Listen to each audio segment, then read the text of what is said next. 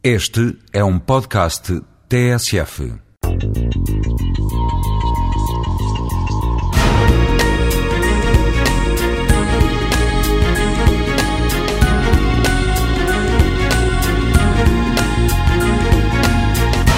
Recentemente, em Portugal passou a ser obrigatória a existência de certificado energético dos edifícios.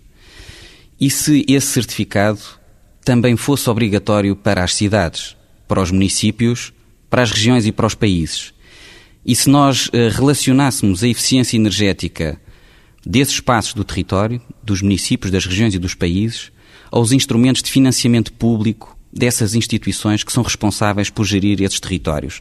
Ou seja, se conseguíssemos introduzir, digamos, naquilo que são fatores decisivos para a inversão de determinadas políticas que nos conduzem a deseficiências e a modelos de desenvolvimento muito pouco sustentáveis, o incentivo de majoração do financiamento aos municípios por parte do Governo e do financiamento dos governos por parte dos fundos da União Europeia não seria uma boa ideia para um melhor modelo de desenvolvimento sustentável.